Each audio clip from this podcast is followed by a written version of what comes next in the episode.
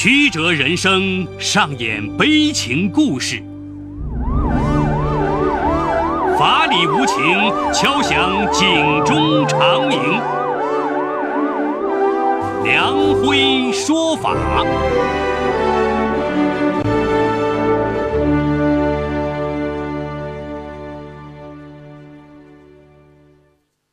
梁辉说法由上海故事广播与现代家庭杂志社联合播出。好故事，好声音。听众朋友，大家好，我是梁辉，欢迎收听梁辉说法。今天我要给大家讲这么个故事，叫《警惕怨妇的绝望》。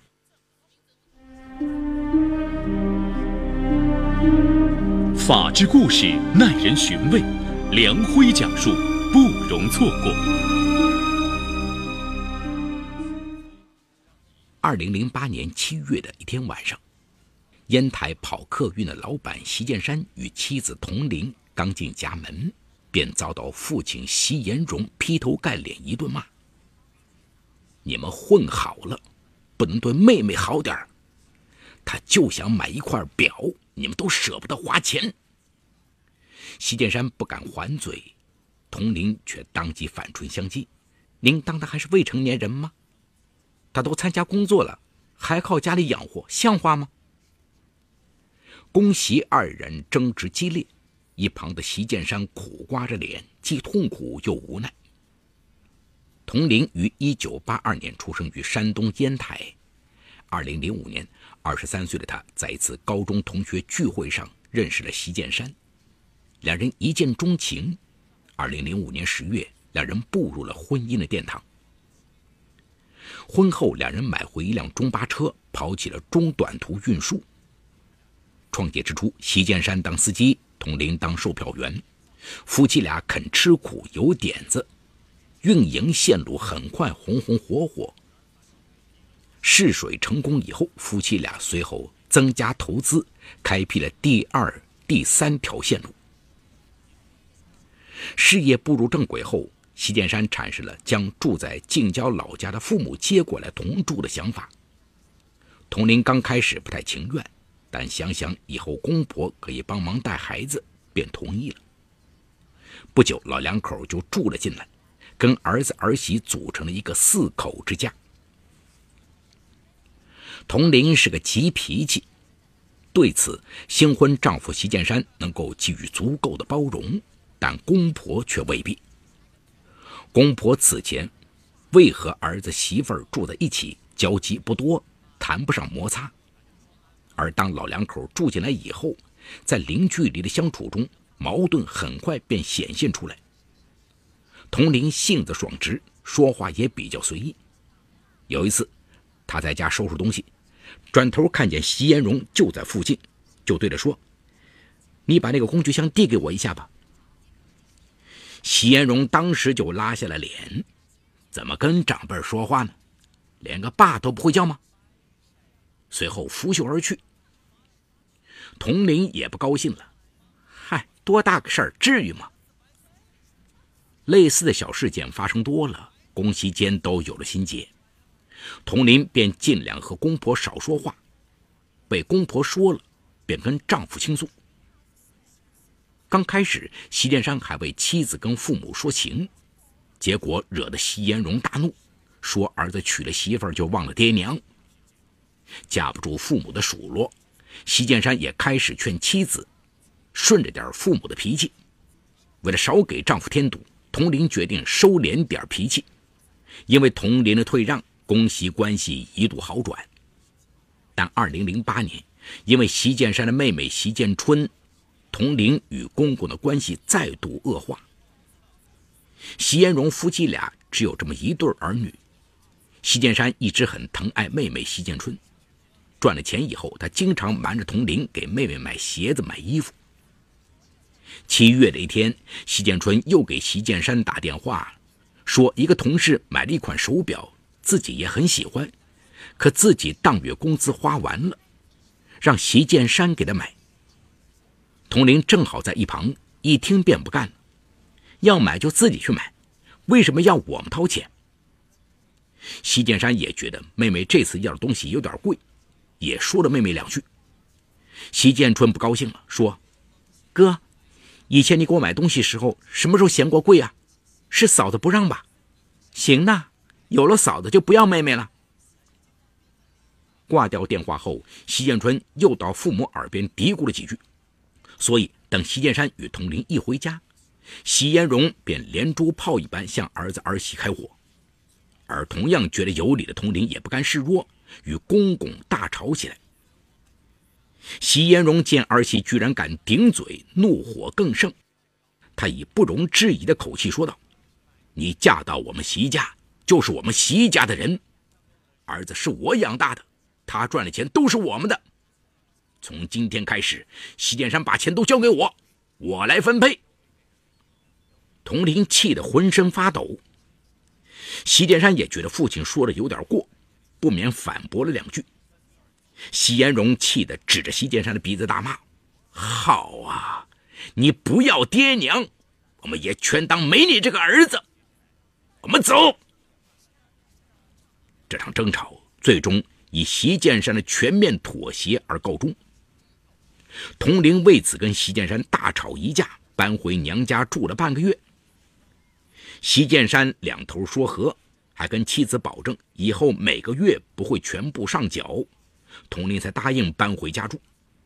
但自此以后，童林跟公婆和小姑子的关系降到了冰点，日子就这么磕磕绊绊的过着。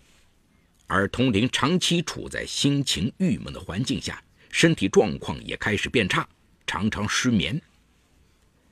二零零九年四月，童林和席建山的儿子出生了。看着这个大胖小子，席延荣乐得合不拢嘴，亲自给孙子取名为席龙，希望孙子将来成才，光耀席家门楣。席龙的出生，让席家迎来了久违的和谐气氛，童林的心情也一天天好起来。由于客运线路增加。孩子满月后，童林便将孩子交给公婆带，自己又跟席建山出去跑车。九月的一天，席建山跑长途没回来，童林出车回来，刚走到门口，就听到公婆在家里说话。婆婆李秀莲抱怨自己这么大年纪还要伺候儿媳，席延荣则劝她说：“哪里是伺候她，还不是看在孙子的份上，等孩子长大。”他再这样，就叫剑山跟他离婚。门外的童林如遭雷击呀！他没想到自己这些年来全心全意为了这个家，竟换来公婆如此的评价。童林在外溜达到半夜才回家，刚回家，席延荣当面就是一顿数落：“你像个当妈的人吗？放着孩子老人不管，去哪儿鬼混了？越来越不像话！”童林强忍泪水回到屋里，想想这些年来自己在这个家付出的和得到的，只觉得万念俱灰。他拿出抽屉里剩下的一瓶安眠药，全都倒进了嘴里。因为婆婆半夜起床，发现了倒在屋里的童林，童林这才捡回了一条命。席建山出车回来，看到医院里形容憔悴的妻子，内心五味杂陈。在席建山的两边劝解下，席延荣和李秀莲搬回了老家，席龙则交给姥姥姥爷带。经过这次事故，童林失眠加重，脾气也更加暴躁。没了公婆同住，童林和席建山之间的争吵反而增多了。二零一一年三月，席建春要结婚了，席延荣将老房子让给了女儿，老两口决定。还是搬到儿子家住。童林一听，立刻反对。可席建山认为，房子已让给了妹妹，总不能让父母在外租房住吧？他执意让父母搬过来。一通争吵后，童林摔门而出，来到大姐童华家，在姐姐面前哭得泣不成声。等妹妹缓过来后，童华给他出了个主意：既然和公婆矛盾已深，不如另外买房搬出来。童华的话提醒了童林，当晚童林就把想法跟席建山说了。席建山起初觉得不太妥当，但架不住童林软磨硬泡，他同意了。对于席建山和童林这个决定，一向脾气火爆的席延荣这次倒没发火，只是铁青着脸给儿子儿媳丢了一句：“你们要买自己去买，休想从我这儿拿一分钱。”自己风里来雨里去赚来的钱，竟由不得自己做主。他把气都撒在席建山身上，逼着他去跟公公要钱。席建山被逼急了，便躲出去跑了几天长途。童玲又气又恨，也搬到大姐家住了几天。几天后，席建山回来了，还带回了一个主意：既然跟父亲要钱行不通，就自己想办法。现在两人手头的现钱不多，而且上一套房子也是用席建山的名字贷的款。再说买二套房交的契税太高，不如假离婚。用同林的身份证贷款买房，等房子买好再复婚。童林虽然心里别扭，但因一心想搬出去住，就咬牙同意了。二零一一年七月，席建山和童林瞒着双方父母，悄悄地办理了协议离婚。由于只是假离婚，两人并没有分割财产，只简单约定了孩子的抚养权归席建山。而后，他俩又买了一套住房。几个月后，童林和席建山搬进了新居。席延荣原本以为控制了财权，儿媳就翻不起浪来，没想到他们还真的重新买房并搬了出去。他生气之余，经常打电话到儿子新家。因为儿子常年在外跑车，接电话的多数是童林。每次通话，宫西说不了几句话就会吵起来。这样的情况下，童林的失眠症越来越严重，和席建山之间的感情也有了裂痕。搬家后几个月，席建山又购买了一条客运线路。由于这条线路离家较远，席建山便跟佟林商量，自己到线路附近租个房子住，省得来回奔波。佟林心疼丈夫，便同意了。二零一三年一月，佟林听到风言风语说席建山外边有了人，在佟林的质问下，席建山承认了出轨的事实。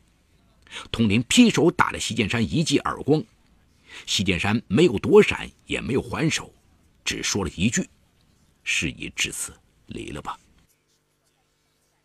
席建山的确是有了外遇，长期夹在父母与妻子之间，看着双方不停争吵谩骂。席建山越来越觉得这不是一个正常家庭该有的氛围。一次出车时，席建山认识了在莱阳市一家宾馆工作的黄玲。这个女孩脾气温顺，让席建山感受了久违的宁静。两人发展为情人关系。童林的生活彻底陷入了黑暗，他向童华求助，希望他帮忙说和。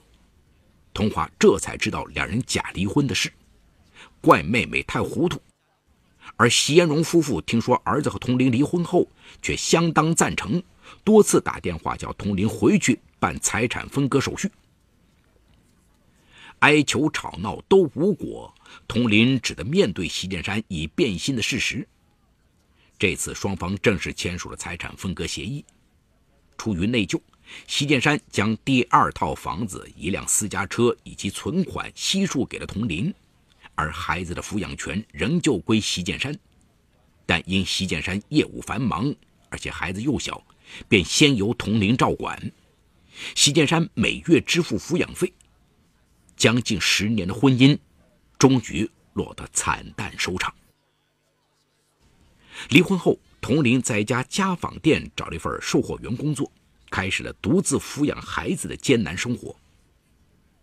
席延荣得知自家的孙子竟跟了童林，把席建山大骂一顿后，又打电话给童林，叫他把孙子还给席家。你这样的女人不配带我的孙子。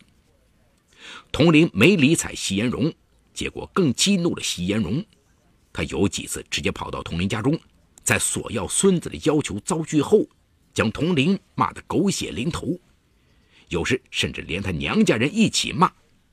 童林为此不得不经常带着孩子躲到宾馆去住。二零一四年一月二十九号，农历春节将至，席建山给童林打了个电话，说父母很久没看到席龙了，希望接过来一起过年。童林没同意，结果又被席延荣一顿痛骂。孩子姓席不姓童，抚养权也是他爸爸的，你凭什么不让孩子见我们？我告诉你，现在我们要收回抚养权，以后你休想见到孩子。丈夫没了，婚姻没了，如今连自己唯一慰藉的儿子也要被人从他身边夺走，童林彻底绝望了。离婚后屡屡滋生的自杀念头无比清晰地定格在脑海中。他在 QQ 上留言：“我要做一件让你们所有人都后悔的事。”当天晚上七点多钟，童林带着儿子躲进了莱阳市一家宾馆。他担心席延荣像以前一样追到家中来骂。起初，他只想自杀一死了之。主意打定后，他告诉儿子：“妈妈可能要去远方一段时间，以后你就在爷爷奶奶家里过好不好？”西龙听说要离开妈妈去爷爷家，当即就流了鼻血。童林意识到，大人之间的恩怨给年幼的儿子造成了巨大的压力，于是产生了带儿子一起死的念头。在儿子入睡后，童玲拿出事先准备好的水果刀，几次朝儿子举起，又几次放下。最终，他将自己的左手腕割破，一人鲜血四流，而昏昏睡去。由于割得不深，第二天宾馆服务人员查房时发现自杀未遂的童林，赶紧将他送往医院。童林又一次自杀未成。由于宾馆不想多事儿。没报警，童林自杀一事并未惊动亲友，席家人也不知晓。一月三十一号晚，家家户户灯火通明，里面传出阵阵欢声笑语。童林却辗转反侧，怎么也睡不着。他连服了三板安眠药，还喝了一瓶酒，但还是没睡着。对席家人的恨在酒精的作用下开始发酵。他再次萌生杀死儿子的恶念。西家害得我这么惨，我就杀死西龙，断了西家香火。待西龙睡着后，童林开始给姐姐写遗书。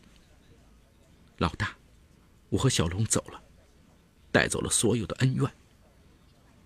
我和儿子想去西双版纳，因为那里留不住他的爸爸。童林绝笔。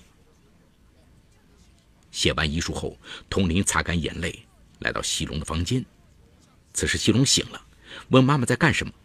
童林说：“我想去一个美丽的地方，那里不会有爷爷和妈妈争吵斗气儿。”西龙高兴地说：“妈妈，那你带我一起去吧。”等儿子睡着后，童林深情地看了儿子一眼，然后用双手死死地捂住他的口鼻，直到他停止呼吸。大脑一片空白的童林就这样一直坐到晚上九点多钟。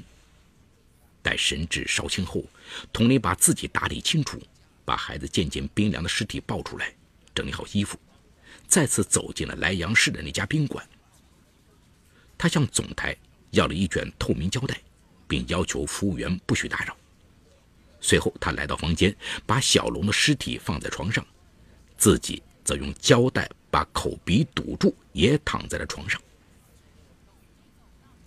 由于童林进门时表情怪异，而他怀中孩子的面色青紫，引起了宾馆服务人员的怀疑，于是报告值班经理。经理查阅童林的住宿信息后，发现两天前此女曾在该宾馆入住，并有过自杀行为，于是叮嘱服务人员每隔一小时就进去查房，以免发生意外。二月一号八点。服务人员孙英杰、邹华杰借打扫卫生进入四零九房间，发现孩子仍在沉睡中。即使他们制造再大的声响，孩子也不醒来。邹华杰不顾童林的反对，用手探了探孩子的鼻息，发现已没了气息，于是报警。当天下午四点多，童林被莱阳市公安局刑拘。席延荣得知孙儿被杀的消息后，惊怒交加。多次要求警方严惩童林，席建山却陷入了痛苦的深渊。二零一五年三月二十三号，烟台市中级人民法院判决，被告人童林犯故意杀人罪，判处无期徒刑，剥夺政治权利终身。好，故事说到这儿就告一段落。故事中，孙英杰、邹华杰为实名。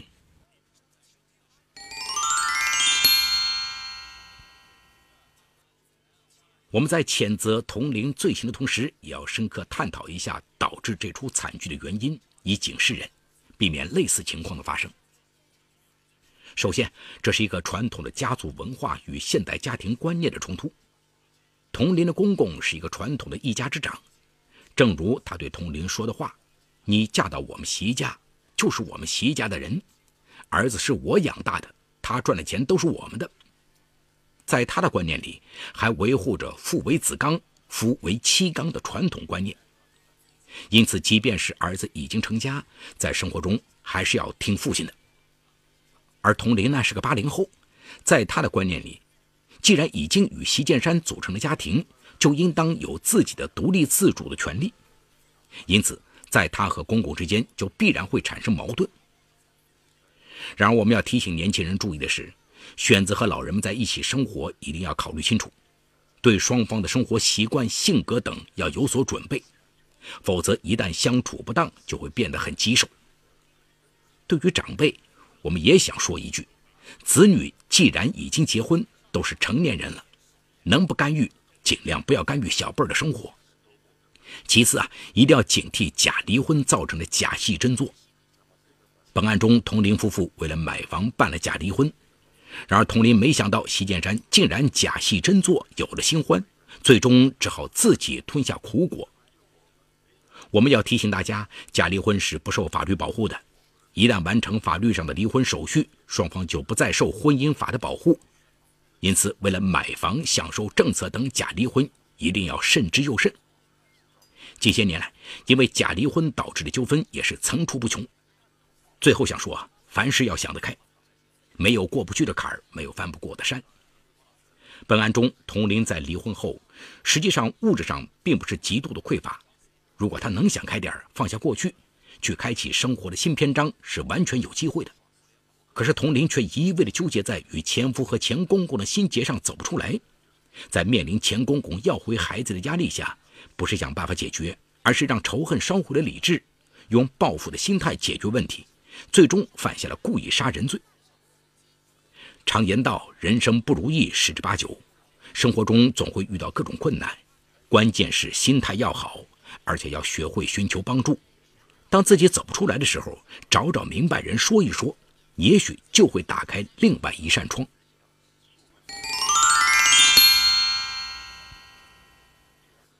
好，感谢闸北区人民检察院为本次节目提供的帮助。本次节目编辑主持梁辉，后期制作王文琪，监制赵杰、张建红。